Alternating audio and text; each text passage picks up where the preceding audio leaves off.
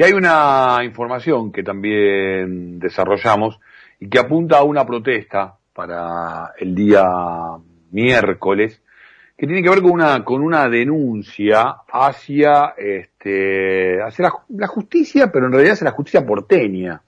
Eh, la están eh, acusando de entrometerse eh, para que no se pueda ir hacia la instancia superior, hacia una instancia del orden nacional.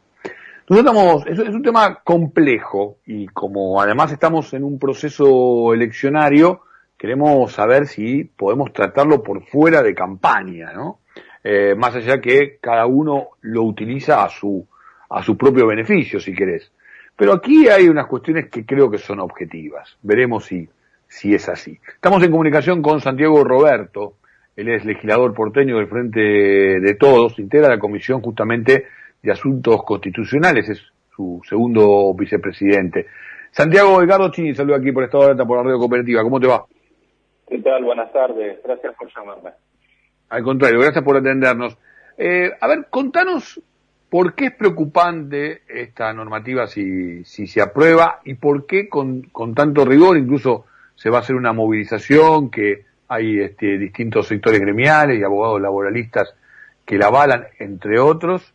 Eh, hay que seguirla de cerca porque se avanza sobre qué derechos, Santiago. Sí, claramente está claro, es una ley que eh, ya fue aprobada el jueves pasado.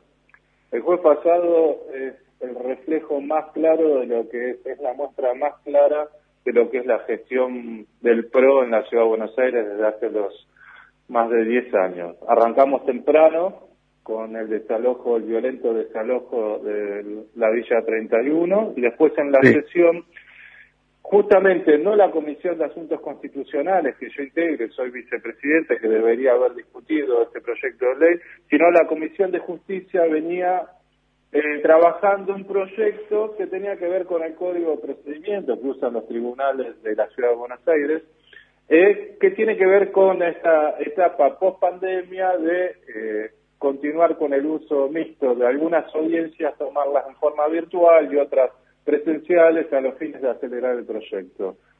Eso es lo que venía discutiendo la Comisión de Justicia de un día para el otro, sin ningún tipo de discusión, de aviso previo. El oficialismo de la Ciudad de Buenos Aires incorpora dos artículos en donde establece que el Tribunal Superior de Justicia, que sería, para que se entienda para quienes nos están escuchando puedan comprender, la Corte Suprema, el Tribunal Superior de la Ciudad de Buenos Aires, tenga, eh, sea el Tribunal de Alzada tenga competencia dentro del fuero nacional. Es algo que viola, no solo violenta la Constitución de la ciudad, la Constitución nacional, sino los tratados internacionales, porque no tiene nada que ver lo que se menciona en la, en la justicia nacional con los tribunales locales que hoy tienen una transferencia muy limitada. Eso fue la discusión y lo que nosotros estamos planteando es, y, y, por primera vez para que se entienda, y como bien vos planteabas que estamos en un proceso eh, eleccionario, por primera vez los dos colegios de abogados de la Ciudad de Buenos Aires, las asociaciones de magistrados, de fiscales, todos de abogados laboralistas, todos están de acuerdo en rechazar esta normativa porque claramente eh, es una ofrenda eh, eh, a la Constitución, es una violación de la división de poderes y es un fallo que tiene nombre y apellido, ¿no? Porque el Tribunal Superior está integrado por miembros que han sido funcionarios del gobierno de Mauricio Macri, de la presidencia, el viceministro de Justicia, eh, una persona que Mauricio Macri quería poner como fiscal, eh, digamos, ¿no? son todos funcionarios vinculados al macrismo y es un fallo que él quiere que quieren que resuelva la causa de Soma, la causa del correo eh, argentino, entonces por eso es la denuncia, por eso es la preocupación y por eso la manifestación que se va a hacer, la protesta que se va a hacer el próximo miércoles. Este fallo, a ver, interrumpe el proceso hacia arriba de determinadas causas, o sea, se impide que se siga con este, presentaciones cautelares y demás hacia la Corte Suprema de Justicia, por ejemplo. No, lo que va a hacer es dilatarlo, porque la, la, mm. el acceso a la Corte Suprema de Justicia como Tribunal Superior de nuestra República eh, no lo pueden impedir, digamos, ¿no? Lo que sí es algo intermedio y entonces lo que va a hacer es va a dilatar el procedimiento porque obviamente los abogados que están hoy, de hecho ya lo han tratado de hacer y, y y la justicia ha dicho que no corresponde, ¿no? Y no lo ha dicho la justicia vinculada al kirchnerismo, al contrario. El, actual procurador general, que es interino, que fue puesto por Mauricio Macri, ha dicho que el Tribunal Superior de Justicia de la Ciudad de Buenos Aires no tiene competencia respecto a revisar como tribunal de alzada de la justicia nacional. Pero no, yo entiendo de que no, no, no hay forma de que limite en último término el, acceso a, la Corte Suprema de Justicia, lo que sí va a dilatar las causas y ante una apelación que recaiga a este tribunal, hasta que no resuelva, no va a haber un fallo con, concreto. Entonces, eso es lo que se está eh, discutiendo, eso por eso es muy peligroso esta norma, y es una norma que ya ha sido votada, ¿no? Con el voto del oficialismo, a sus aliados de la Ciudad de Buenos Aires. Por eso la importancia, normalmente los vecinos de la Ciudad de Buenos Aires, cuando le hablamos de la legislatura porteña, no se interiorizan de cuál es su agenda, no nos conocen a nosotros, a los 60 diputados y diputadas que somos sus representantes, y es fundamental porque nosotros cada jueves que sesionamos, en menor o en mayor medida le cambiamos la vida a todos los vecinos. Y es el momento, más que nunca, que estén atentos a la agenda de la legislatura. Vos fíjate, que el jueves pasado, por eso yo planteaba que fue un jueves muy muy preocupante. Se han eh, firmado 11 excepciones al código urbanístico para hacer torres de lujo que exceden todos los límites de altura establecidos en un código que fue sancionado hace un poquito más de dos años y que ya duplicaba la cantidad de metros que permite que se permite construir en la ciudad de Buenos Aires. Entonces, es fundamental que los vecinos estén atentos a lo que sucede en la legislatura porteña y que nos rindan, exijan a nosotros, sus representantes, la rendición de cuentas de nuestros actos. Yo les puedo asegurar que si eso sucediera, la mayoría de las leyes que se votan en la Ciudad de Buenos Aires no se podrían votar por el costo político que le significaría el oficialismo. Volviendo a este caso, eh, Santiago, digo, abarca eh, tanto delitos penales, comerciales, este, de espacio público, digo, abarca todas las áreas.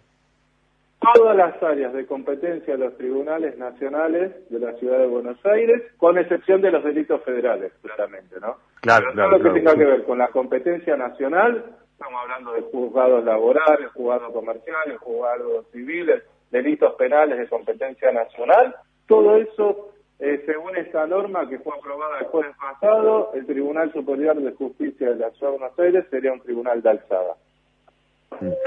Yo no, no, no soy un entendido en el tema, pero digo, estaba pensando mucho en la situación de Santa Fe a partir de mucho de las situaciones vividas por el tema del narcotráfico también, donde hubo un gran contrapunto entre la justicia provincial y la justicia federal y hubo que resolver justamente las actuaciones de, de cada una. La pregunta es, eh, ¿hay antecedentes en otros distritos, en otras provincias, de, tomar medidas como estas que, que, ahora han salido a la luz en la ciudad de Buenos Aires? Claramente el, caso de la ciudad de Buenos Aires es una situación atípica, porque según la última reforma constitucional, la, la, la ciudad de Buenos Aires no tiene rango de una provincia, sino de una ciudad autónoma y es una, una cuestión sui generis que no reúne las otras características. Lo que sucede, y, y, eh, diputados oficialistas de la Ciudad de Buenos Aires lo ponían como ejemplo y se comparaban con otras provincias. En otras provincias, la competencia comercial, civil, laboral, está dentro del rango de la provincia. Eso no sucede en la Ciudad de Buenos Aires. Porque nosotros somos la capital de la República y no ha, no ha sido, no se ha dado la transferencia total de esas competencias. Por eso lo atípico de estos fallos, digamos, ¿no? Es un caso, es una ciudad autónoma, no tiene un rango de provincia. La justicia comercial, laboral y civil tienen, son competencia del ámbito nacional, son jueces nacionales que se rigen por códigos nacionales sancionados por el Congreso de la Nación, no por la legislatura porteña. la, la justicia, la legislación de la ciudad de Buenos Aires tiene ámbitos de competencia, si se quiere, de eh, situaciones en, en, contra, en, ámbitos vecinalistas, eh, estamos hablando de infracciones de poca monta, digamos, no tiene competencia de delitos graves como tiene la competencia nacional, ni de fallos comerciales, de quiebra, eh, si nos referimos al caso puntual del correo de, la quiebra de Mauricio Macri.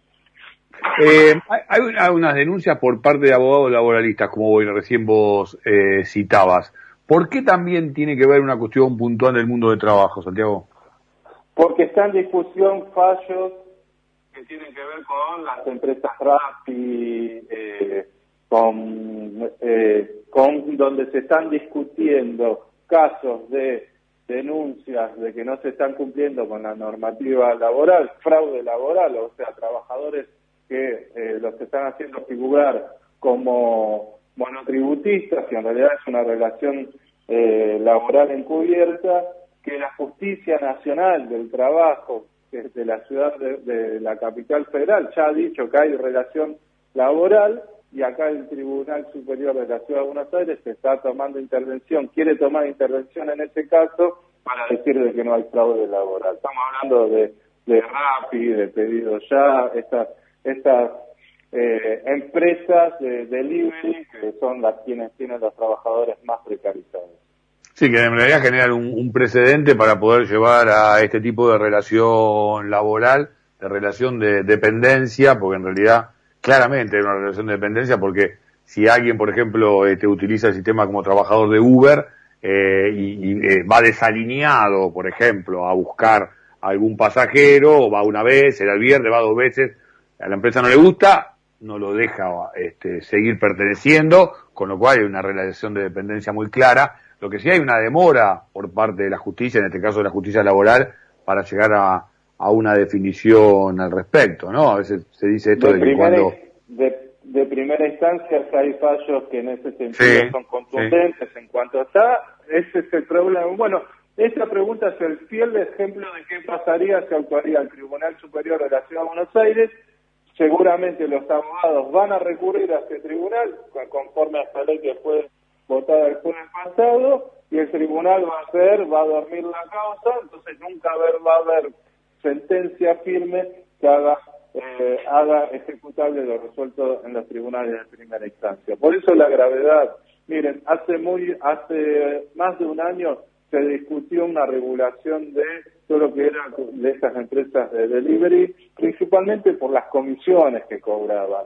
Y claramente el oficialismo cuando nosotros planteábamos que queríamos poner normas, cuando digo nosotros era desde el frente de todo, planteábamos que queríamos poner normas para regular las condiciones de trabajo, para que tengan RP, para que tenga eh, la situación de relación de dependencia, obra social, todas las coberturas que establece la ley de contrato de trabajo, el oficialismo nos decía que la ciudad no tenía competencia para regular, que ya eran leyes del ámbito nacional. Bueno, Ahora, respecto al Tribunal de Superior, como tienen una decisión política de avanzar con normas flexibilizadoras, ya sea del ámbito laboral, pero en todo sentido, ahora el Tribunal Superior de Justicia de la Ciudad de Buenos Aires es competente en ese sentido. Y recordemos lo que ha pasado, ¿no? Y esto tiene que ver mucho con el resultado de las pasos, donde la derecha se envalentona y está volviendo a avanzar contra los derechos que ya entendíamos como que eran cuestiones que no había que discutir más, ¿no? Porque ya están discutiendo la, indemnización por despido, ya quieren discutir la jornada de trabajo. Vamos a vivir, vamos a volver a una etapa previa al peronismo, al año 45, que ha significado conquistas sociales no solo en nuestro país, sino en el mundo entero. Entonces, la preocupación de lo que viene sucediendo en la legislatura porteña, que no tengo duda qué es lo que se va a trasladar, la discusión que se va a trasladar al Congreso Nacional, si juntos, juntos para el cambio, PRO, el PRO tiene una mayoría de diputados, porque es la discusión que ellos quieren dar, no para conseguir mayores derechos, para garantizar los derechos existentes, sino para imponer normas flexibilizadoras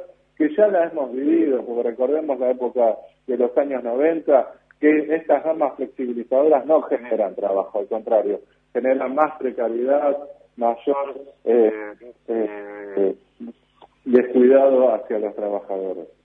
Santiago, eh, una última consulta sobre lo que vos recién decías, porque desde el orden, desde el Poder Legislativo, eh, incluso quienes están convocando a la movilización del miércoles y quienes están denunciando eh, de manera enfática, como vos lo haces también, esta situación, eh, están solicitando la intervención del Congreso Nacional, incluso ambas cámaras, ¿no? Eh, también esto va a quedar un poco sujeto a lo que va a ir siendo el proceso electoral, en lo que tiene que ver con las mayorías y las minorías, pero se está impulsando a que este, el Congreso Nacional fije posición sobre lo que ha decidido la legislatura porteña.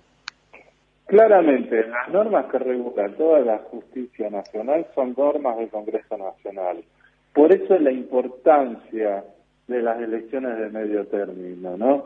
Porque si el PRO, si Juntos tiene las mayorías, no se van a poder sancionar el tipo de leyes de que no den lugar a duda a garantizar derechos de los trabajadores, de los habitantes, de los ciudadanos, ¿no? Porque hoy, eh, esta semana se quiere tratar la ley de, etiquetado y, el, y Juntos por el Cambio no quiere dar eh, el quórum. Entonces, sí, recién, abordamos largo, en extenso, justamente. justamente, esa es la importancia de las elecciones de medio término. Yo sé que todos eh, estamos transitando momentos muy difíciles, mucha incertidumbre, pero más que nunca hay que estar atentos y hay que mirar bien quiénes son y qué antecedentes tenemos y de dónde venimos y para qué queremos ser diputados nacionales, legisladores, porque está en juego mucho más no hace tanto, hace, tan, hace un poquito menos de dos años que ellos nos dejaron un país hundido, totalmente endeudado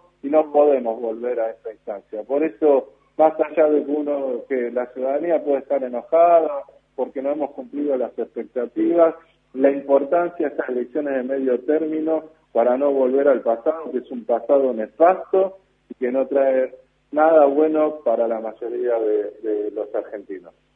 Santiago, gracias por esta comunicación. Eh, nosotros queríamos conversar contigo, no solo por tu rol como vicepresidente de Asuntos Constitucionales, también como presidente de la legislación del trabajo, y bueno, hemos podido desarrollar también este, este aspecto de, de la situación. Que termine muy bien el día. ¿eh? Gracias a ustedes por el llamado. Saludos. Santiago Roberto, legislador porteño del Frente de Todos, pasó por aquí, por Estado de Alerta, pasó por aquí, por la radio cooperativa.